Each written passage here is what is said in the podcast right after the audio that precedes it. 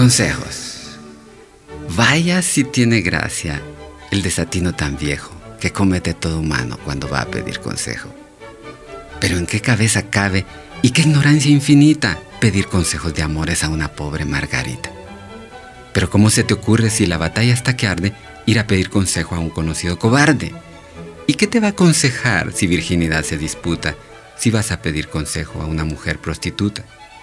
¿Y qué otra cosa va a decirte cuando es trabajo y afán y vas a pedir consejo a un grandísimo Aragán? Muchos al buscar consejo no buscan al sabio humano, sino ponen su confianza en el que está más a mano. Y hay quienes piden consejo y no dejan de pedir hasta que oyen el consejo que ellos querían oír. Decisiones, decisiones, decisiones. Todos los días tenemos que decidir. Pero la decisión que tenía que tomar Esther para comparecer ante los ojos del Azuero, el gran rey, era importante. Solo tenía una oportunidad y esa oportunidad podía cambiarle la vida. Cuando se tienen muchas oportunidades o cuando la consecuencia de nuestra decisión no es trascendental, no importa equivocarnos. ¿Cómo iría vestida? ¿Cómo se comportaría? ¿Qué diría? No sabía.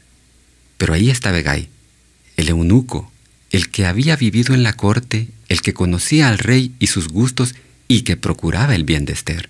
Y atinadamente oyó sus consejos. Para oír consejos se necesita ser humilde, pues estamos aceptando que no sabemos. Pero además de buscar a la persona que sí sabe, también tenemos que buscar que esta persona quiera nuestro bien.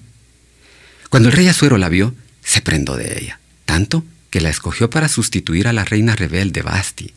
Y fue Esther la que sanó el corazón de Azuero y que salvó después al pueblo judío de la exterminación.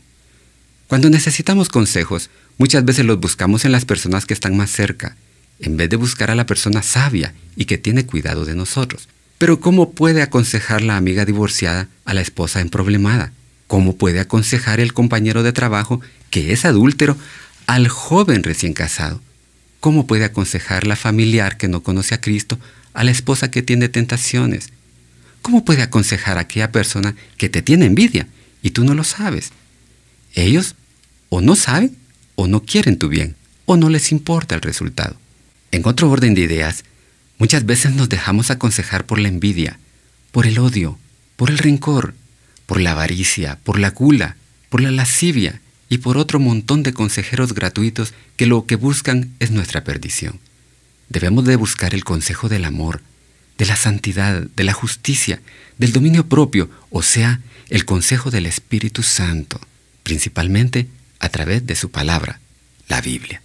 A partir de hoy, puedo decidir atinadamente, puedo evitarme tantos problemas con solo pedir consejo a Él, al admirable consejero, el que me ama porque dio su vida por mí.